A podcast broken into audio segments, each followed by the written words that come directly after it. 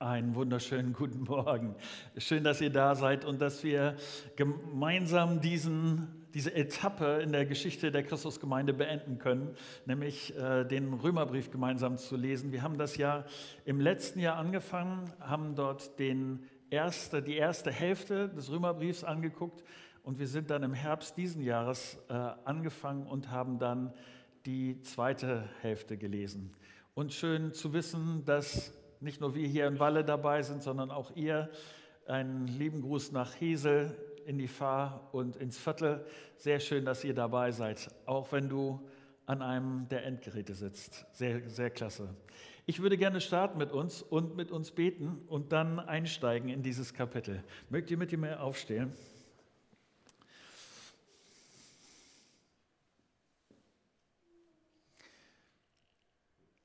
Vater, dein Wort ist gut und es hilft uns, Orientierung zu behalten. Es hilft uns, fest gegründet zu sein in, in das, was wirklich zuverlässig ist, nämlich dein Wort. Und ich bitte dich darum, dass du mir hilfst, dass ich dein Wort gut erklären kann, dass dein Geist es gebrauchen kann, an unseren Herzen Dinge in Bewegung zu bringen, die nur du in Bewegung bringen kannst. Gebrauch jetzt diese Zeit bitte. Amen. Eines der Fragen, die ich als Pastor relativ häufig gestellt bekomme, egal ob es Leute sind, die äh, in Gemeinde die Gemeinde kennen oder in, äh, zu uns in die Christusgemeinde kommen oder auch von Leuten, die mit dem Glauben gar nicht so viel am Hut haben, ist ganz häufig diese. Warum gibt es so viele unterschiedliche Kirchen, so viele unterschiedliche Gemeinden? Warum gibt es so viele unterschiedliche Leute, die sich christlich nennen, aber scheinbar doch so anders sind, dass sie nicht miteinander in eine Gemeinde gehen? Es gibt unterschiedliche Landeskirchen, es gibt unterschiedliche Freikirchen, es gibt Gemeinden, die gar nicht zu irgendeinem größeren Verband äh, dazugehören. Was soll das? Und ich werde versuchen, in den nächsten Minuten nicht alle Antworten darauf zu geben. Das, das kann ich gar nicht. Aber ähm, die Verse, die wir uns in diesem Kapitel im Römerbrief anschauen, werden zumindest eine Antwort auf diese Frage geben. Und ich will das schon mal vorweg sagen. Zersplitterung im christlichen Bereich, Zersplitterung ist nicht Sinne, im Sinne des Empfinders. Die Idee von christlicher Gemeinde ist nicht, dass es viele unterschiedliche Leute gibt und jeder denkt, dass er das. Nee, überhaupt nicht. Es gibt aber, glaube ich, hier in diesem äh, Kapitel zumindest einen Gedanken, warum das so gekommen ist. Und die Verse sagen, dass Christen auf eine Sache besonders achten sollen. Und das hat Auswirkungen. Und von daher hilft es vielleicht einzuschätzen, warum sich das so entwickelt hat. Ja, wir sind am letzten Teil des Römerbriefes, wir haben es geschafft, 16. Kapitel. Aber ich möchte vor, äh, vorweg äh, sagen, dass ich heute Morgen nicht das ganze Kapitel mit uns lesen will.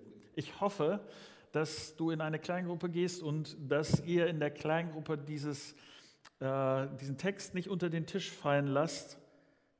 In den ersten ähm, mal kurz mich noch wegbiegen, glaube ich. In den ersten äh, Versen ähm, stellt uns Paulus seine persönlichen Kontakte vor. Und das ist wie, wie so, dass er sagt, hier Leute, das ist mein Team. Das sind die Leute, und die könnte ich meine Arbeit überhaupt nicht machen. Das sind die, die Guten, die sich reinhängen, die mich unterstützen. Diejenigen, die haben sich äh, reingehängt so sehr, dass sie teilweise ihr Leben riskiert haben, ihre Gesundheit riskiert haben. Sie haben nicht auf sich geschaut, sondern sind ein Teil des Größeren geworden. Und Paulus nutzt diese Verse, um, um seinen Respekt auszudrücken, seine Anerkennung, Wertschätzung auszudrücken. Das alles, was Paulus macht, könnte er nicht machen, wenn er nicht dieses Team von Leuten hätte, das ihm hilft. Und Paulus will, dass die anderen das mitbekommen. Er ist dankbar für diesen tollen Leuten und deshalb schreibt er das auf. Deshalb hoffe ich in der Kleingruppe, dass ihr euch diese Verse anschaut. Aber Was wird Paulus der Gemeinde in Rom als letzten Hinweis geben? Was sind die letzten Gedanken, bevor er nochmal am Schluss gibt es einen kurzen Gruß nochmal, es gibt ein Lob Gottes am Schluss. Aber was ist das, worauf er sich in seinen letzten Gedanken konzentriert? Was beschäftigt ihn? Und es ist fast so, als Paulus hier sagt, also, ich habe hier die ganzen guten Leute erwähnt, mein Team, Leute, die sich reingehängt haben, aber ich mache mir Sorgen um diese Leute, über die ich euch jetzt was schreiben muss. Und dann schreibt er vier Verse. Und diese vier Verse will ich mit euch anschauen. Römer 16 ab Vers 17. Warnen möchte ich euch vor denen, die der, von der Lehre abweichen, wie sie euch gelehrt worden ist und die damit Spaltung hervorrufen und den Glauben der anderen in Gefahr bringen.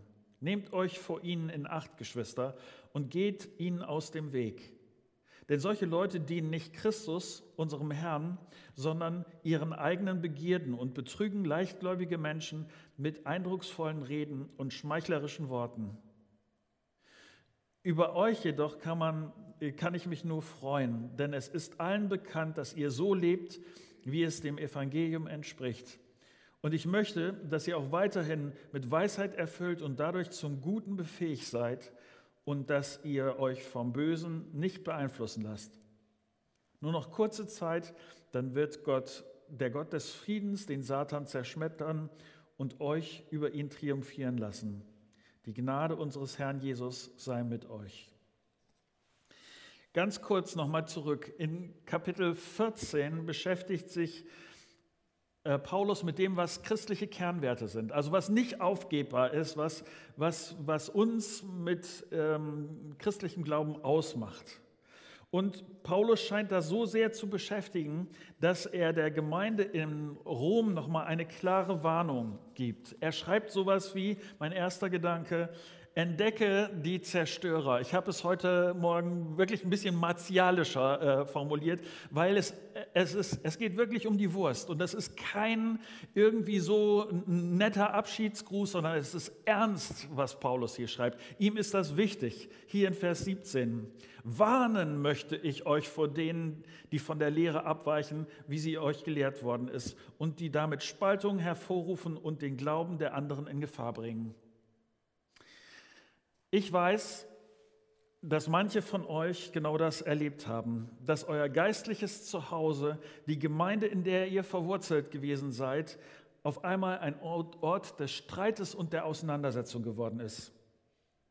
Wenn du bei diesem Vers gedacht hast, wovon redet der überhaupt? Ich habe keine Ahnung, was das bedeuten soll. Also äh, sowas habe ich noch nie erlebt. Du kannst dich glücklich schätzen, wenn das so, wenn das so ist. Denn das, was Paulus hier beschreibt, der, diese Spaltung, diese Auseinandersetzung, das ist extrem schmerzhaft. Und genau das, was Paulus hier schreibt, das passiert in christlicher Gemeinde leider immer wieder. Wenn Spaltung in der Gemeinde vorkommt, dann, dann bringt das, und das beschreibt Paulus hier, dann bringt das ganz oft den Glauben von Leuten in, der, in Gefahr, dass sie auf einmal denken, hä, wie soll ich das einordnen, wie kann das sein? Wir sind in einer christlichen Gemeinde, wir sind eigentlich eins in Jesus, wir sollten zusammen unterwegs sein und jetzt zerlegen wir uns, wir kriegen uns in die Haare und wir machen uns gegenseitig fertig. Wie kann das sein? Und damit du das einschätzen kannst, will ich kurz erklären, worin konkret eine typische Gefahr besteht, von der gesunden Lehre abzuweichen, so wie Paulus das hier beschreibt. Eine Hauptgefahr besteht darin, dass ich meine Vorstellungen, meine Erfahrungen, meine Überzeugung zum Maßstab mache und die gesunde, heilsame christliche Lehre daraufhin anpasse. Das heißt, ich und meine Meinung steht ganz oben an und alles andere muss ich dem zuordnen. Ich stelle meine Erkenntnis, meine Gedanken über das, was ich in der Bibel lese und was Gott will. Wie kann das aussehen? Und das ist nur ein Beispiel, aber das ist so, äh, so bezeichnend Ungefähr 100 Jahre später, wir sind wieder in Rom. Paulus hat vor diesen 100 Jahren genau diese Warnung, Warnung geschickt. Aber 100 Jahre später kommt jemand, ein Mann nach Rom, er heißt Marcion. Und dieser Mann äh, fängt an, in der Gemeinde dort in Rom mitzuarbeiten. Und dieser Marcion hat ein sehr modernes Problem. Er liest das Alte Testament und er liest das Neue Testament. Und er denkt sich, Mensch, wie ist dieser Gott im Alten Testament böse? Was, was macht dieser Gott im Alten Testament für üble Sachen? Und dann liest er im Neuen Testament und denkt sich, ah, wie ist dieser Gott im Neuen Testament liebevoll? Wie macht der so freundliche Sachen und vergibt und all diese Sachen? Und ich weiß nicht, ob du solche Gedanken kennst. Wenigstens ist das etwas, was bei Marcion dazu geführt hat, dass er angefangen hat, auszusortieren. Er, er war zusätzlich beschäftigt mit gerade hippen, äh, römischen und in der römischen Kultur sehr verbreiteten Gedanken. Und ich will nur deutlich machen, was dann passiert ist. Marcion ist nämlich so weit gegangen, dass er gesagt hat, ich nehme Teile aus der Bibel raus. Das, was bei ihm übrig geblieben ist, ist das Lukasevangelium, und zwar das Lukasevangelium erst ab dem vierten Kapitel, und dann die ganzen Paulusbriefe, und das war seine Bibel. Mehr gab es nicht. Und Paulus sagt hier im Römerbrief, das ist genau das, worum es mir geht. Spaltung, Einheit geht verloren. Der Gemeinde wird großer Schaden zugefügt. Und der Ansatz ist oft ganz genauso wie hier bei Marcion, äh, er konnte in seinem Kopf, in seinen Gedanken, konnte er sich das nicht vorstellen, dass Gott nicht nur ein Gott ist, der, sagen wir, fünfe gerade sein lässt, sondern ein, auch ein, gleichzeitig ein heiliger Gott und ein gerechter Gott. Das war etwas, was für ihn ja irgendwie nicht zusammengegangen ist. Und deshalb hat er sich seinen eigenen Gott gebastelt. Bis heute ist es genauso. Die Gefahr ist, dass ich denke, was ich mir nicht vorstellen kann, das gibt es nicht. Auch im christlichen Bereich ist es, das ist das Gleiche. Ich mit meinen Erfahrungen, mit meiner Geschichte, ich präge mein Bild von Gott. Und das, was nicht in mein Bild hineinpasst, nicht in meine Erfahrung reinpasst, da kann die Bibel behaupten, was sie will. Aber das sortiere ich aus. Diese Gefahr ist nach wie vor. Ich mache das mal deutlich. Jesus ist von einer Jungfrau geboren? Das kann ich mir nicht vorstellen. Und deshalb gibt es das nicht. Jesus liebt mich so sehr, dass er auf die Erde kommt und stellvertretend für mich die Strafe Gottes auf sich nimmt. Das ist ein sehr seltsamer Gott. Das kann ich mir nicht vorstellen. Das gibt es nicht. Was ist das für ein Gott, ähm, ich sag mal, äh, der sagt, äh, du kannst als Christ nicht einzig und alleine für dich leben, sondern du brauchst die Gemeinschaft der anderen. In einer Gesellschaft, die sich immer weiter zersplittert, ist das eine Provokation. Das ist ärgerlich, weil Gott sagt, du äh, stell dich mit anderen zusammen. Das reibt sich auch manchmal, aber das ist das, was ich möchte. Und die Gefahr ist so groß, dass ich dann sage, kann ich mir nicht vorstellen, passt nicht in mein Weltbild, ist nicht so wichtig, ich sortiere das aus. Ich hoffe, dass ich das für dich verständlich machen kann, aber die Leute damals, wie, wie wir heute, wir sind geprägt von unserer Kultur. Zu jeder Zeit bin ich geprägt von meiner Kultur und jede Zeit hat ihr, das kann ich mir nicht vorstellen, das sortiere ich aus, das gibt es nicht. Paulus sagt hier, haltet daran fest, was ihr gelehrt worden seid. Ich will das kurz in Klammern sagen. Das ist so halb, halbwegs ein Werbeblock, aber ich, ich fand das äh, auffällig, wie gut das zu dem Thema von heute Morgen passt. Ähm, Nico und ich, wir werden am Dienstag äh, wieder einen Podcast machen und dieser Podcast wird sich beschäftigen genau mit dem, nämlich Abweichung von der gesunden Lehre. Wir haben jemanden zu Gast, der bei den Zeugen Jehovas äh, für viele Jahre äh, Verantwortung getragen hat, der tief drin war bei den Zeugen Jehovas und wo es gerade um diese Frage geht, um Abweichung von der gesunden Lehre. Er ist Christ geworden und ich bin äh, sehr gespannt äh, auf diesen Abend. Äh, kannst du bei YouTube gucken, äh, das wird eine, ein Beispiel, ein praktisches Beispiel sein für das, was wir hier im Römerbrief lesen. Also, was kann ich jetzt tun als Einzelner, als Einzelne, damit mir sowas nicht passiert? Und ich mache weiter das mit ein bisschen martialisch, nämlich überwinde die Zerstörer. Es geht darum, dass Einheit zerstört wird. Und Paulus sagt hier, überwinde die Zerstörer. Er beschreibt das in 17b, Vers 17b so. Nehmt euch vor ihnen in Acht, Geschwister, und geht ihnen aus dem Weg. Denn solche Leute dienen nicht Christus, unserem Herrn, sondern ihren eigenen Begierden und betrügen leichtgläubige Menschen mit eindrucksvollen Reden und schmeichlerischen Worten. Paulus sagt hier, Achtung,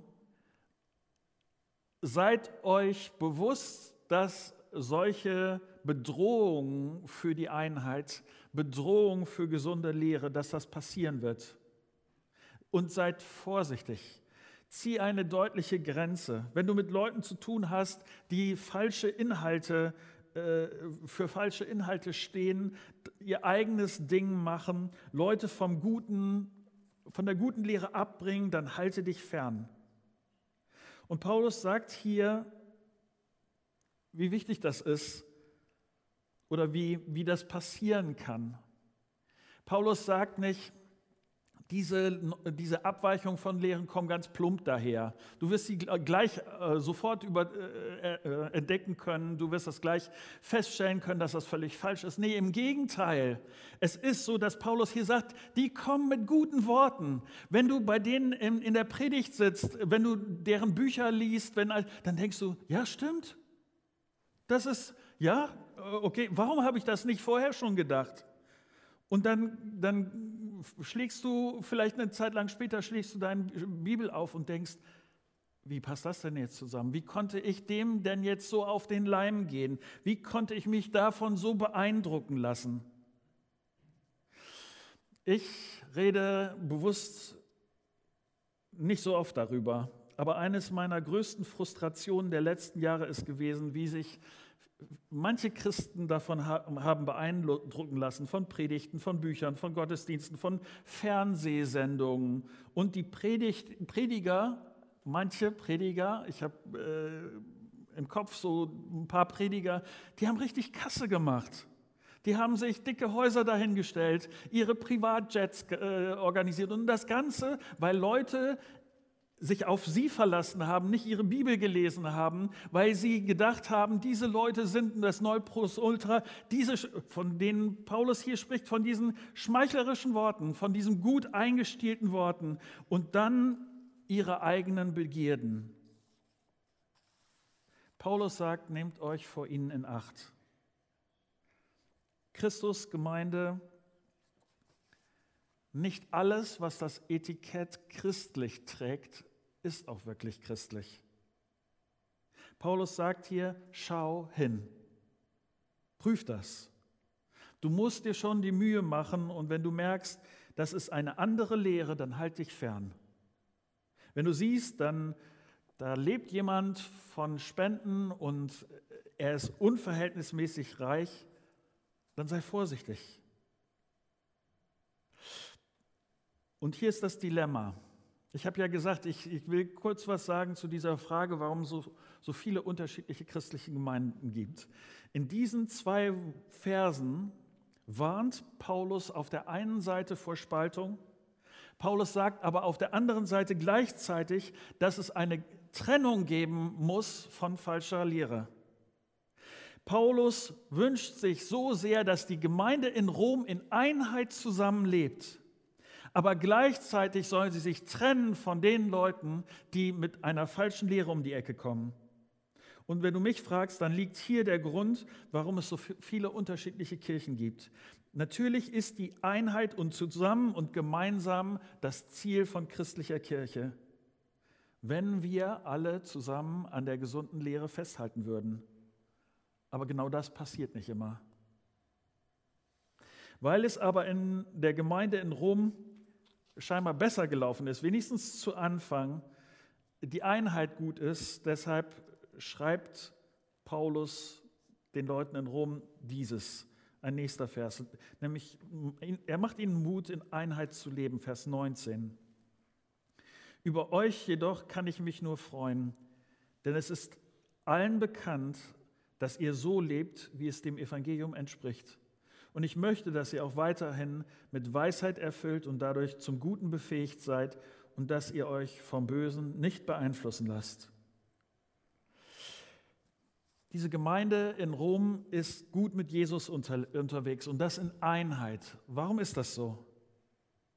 Das Evangelium von Jesus ist nicht nur ihr Staat gewesen. Jesus ist am Anfang nicht nur ihr Retter gewesen, der, der ihre Sünden vergeben hat, sondern Jesus ist auch jetzt ihr Herr. Er ist ihr Chef. Er bestimmt ihr Leben. Sie wissen, dass Jesus für sie das Beste hat, was sie brauchen, jeden Tag neu.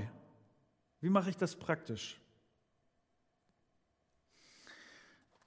Es ist ungefähr zehn Jahre her, vielleicht noch ein bisschen länger, da besuchte ein Ehepaar hier bei uns den Gottesdienst. Sie hatten vor kurzem entdeckt, dass hier eine Kirche entstanden ist und sie wollten mal vorbeischauen.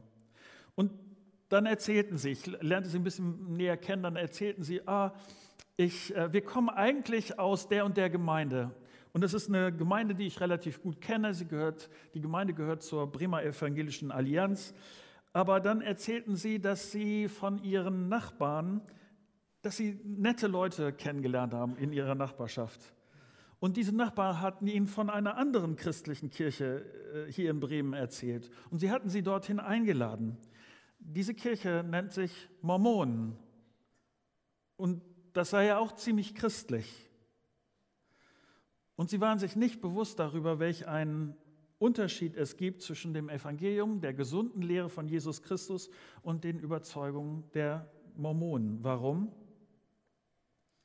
Oder anders, was kann passieren, dass ich die Weisheit habe, das Böse zu erkennen, so wie Paulus das hier schreibt, und dadurch zusammen mit anderen in der Gemeinde in Einheit zu leben? Ich weiß, dass das langweilig ist, was ich jetzt sage weil ihr habt das schon mehrmals gehört, aber ein eigenständiges, in der Bibel verwurzeltes Christsein ist der Schlüssel für alles. Wenn wir so leben, dass wir selbstständig unser geistliches Leben fundiert auf der Bibel, dadurch, dass ich mich dort gut auskenne, weil es dem Evangelium, weil es klar macht, was, was das Evangelium ist, dann leben wir in einer gesunden Einheit. Das ist der Schlüssel für eine gesunde Einheit. Ähm, wenn du wissen willst, warum Paulus diese Leute in Rom so loben kann, dann ist das dieses Festhalten an, dem Evangelium und dadurch eine Einheit im Evangelium.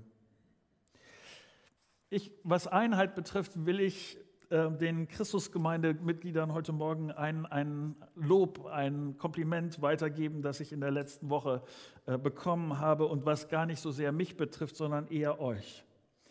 Am Tag nach, wir haben, ich muss da kurz zu sagen, an die anderen Standorte, wir haben am letzten Dienstag Mitgliederversammlung hier gehabt und am nächsten Tag habe ich jemanden getroffen, der Folgendes gesagt hat. Ich bin immer noch nicht daran gewöhnt, wie wohlwollend und konstruktiv unsere Mitgliederversammlungen sind. Offene Fragen werden gestellt, Meinungen werden gesagt, aber das wertschätzend und so, dass die Einheit bewahrt äh, ähm, bleibt. Er sagt, ich kenne das nur so mit der Faust in der Tasche oder das Messer zwischen den Zähnen. Und ähm, ich hoffe so sehr, dass Christusgemeinde, an dieser Stelle wird deutlich, ob wir dem Evangelium nachleben, ob wir das ernst nehmen, ob dadurch unsere Einheit bestimmt wird, dass wir nicht alle einer Meinung sind, aber wie wir diese Meinungen austragen, wie wir da miteinander unterwegs sind und dass Einheit trotz unterschiedlicher Meinungen erhalten bleiben kann, das ist gelebtes Evangelium. Mein letzter Gedanke. Ähm, Paulus gibt eine Perspektive oder er spornt an oder er sagt, verlier den Mut nicht, wenn es um, um Einheit geht. Vers 20. Nur noch eine kurze Zeit, dann wird der Herr des Friedens den Satan zerschmettern und euch über ihn triumphieren lassen. Die Gnade unseres Herrn Jesus sei mit euch. Ähm, Leute, und jetzt mal hier an dieser Stelle ganz ehrlich. Vielleicht hast du in den letzten Minuten gedacht, Marco, worauf ich jetzt noch alles achten soll. Ich habe doch in meinem Alltag mit genug Herausforderungen zu kämpfen. Jetzt soll ich mich, mir auch noch Gedanken um die Einheit in der Gemeinde machen und äh, äh, brauche ich das wirklich? Und Paulus macht an dieser Stelle hier Mut, weil dieser Kampf und dieses Durcheinander irgendwann ein Ende hat.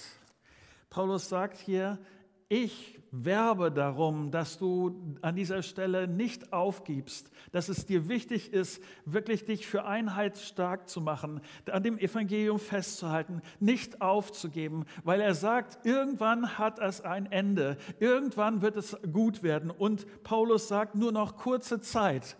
Ihr in den Kleingruppen könnt euch überlegen, warum diese kurze Zeit schon 2000 Jahre dauert und äh, dafür eine, äh, eine Antwort finden. Äh, wenigstens habe ich die Frage aufgeschrieben. Aber die, äh, die, die Sache ist doch, und ich kenne das, ich kenne so Momente, wo ich, wo ich denke, kann ich jetzt wirklich den nächsten Schritt tun? Habe ich die Energie noch dafür? Ist es etwas, was, ähm, woher soll meine Kraft kommen? Und ich sage euch, meine Kraft kommt daher, dass ich weiß, dass Jesus mit mir ist und dass das Elend irgendwann ein Ende hat und dass Jesus es gut machen wird. Gott ist derjenige, der uns helfen will, durch dies manchmal Gewirr auch des Christlichen da durchzusteigen. Gott ist ein Gott des Friedens. Und am Schluss kommt Gott trotz allem mit uns zu seinem Ziel. Am Schluss wird er über das Durcheinander, den Schmerz und die Verunsicherung siegen. Und ich sage dir für mich, das ist meine Motivation durchzuhalten. Das ist meine Motivation, nicht aufzugeben. An Jesus, an dem guten Evangelium festzuhalten und mich mit anderen reinzuhängen, so gut es geht. Ich hoffe, du auch. Bis, bis dahin.